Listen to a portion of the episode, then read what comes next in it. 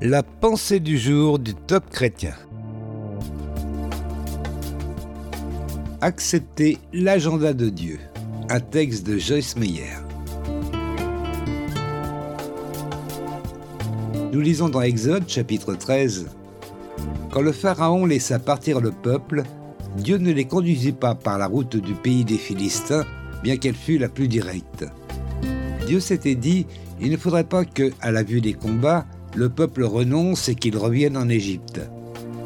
Dieu détourna le peuple vers le désert de la mer des Joncs. C'est en ordre de bataille que les fils d'Israël étaient montés du pays d'Égypte.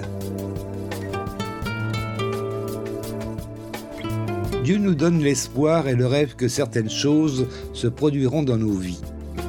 Mais il ne nous permet pas toujours de connaître le moment exact de l'accomplissement de ses plans.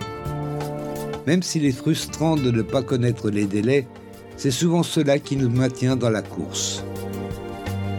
Lorsque nous acceptons l'agenda de Dieu, nous apprenons à être dans l'espoir et à jouir de la vie pendant que Dieu s'occupe de nos problèmes.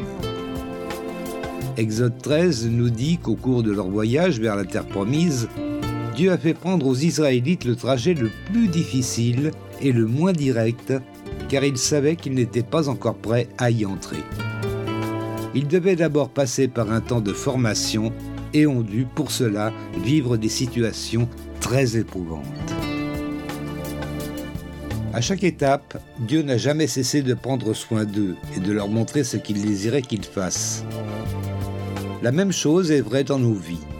Lorsque nous passons par un temps de formation, Dieu nous demande simplement de faire ce qu'il nous demande au moment où il nous le demande, sans poser de questions ou essayer de tout contrôler. Peu importe le temps que cela prend, nous pouvons avoir l'assurance que la meilleure décision à prendre est toujours de se soumettre à l'agenda de Dieu.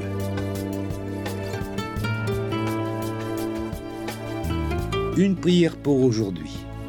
Seigneur, je veux me soumettre à ton agenda. Je ne le comprends pas toujours, mais je sais que tes voies sont parfaites. Je te fais entièrement confiance. Amen. Vous avez aimé ce message? Alors partagez-le autour de vous. Soyez bénis. Retrouvez ce texte sur la pensée du jour.topchrétien.com ou écoutez-le sur radioprédication.fr.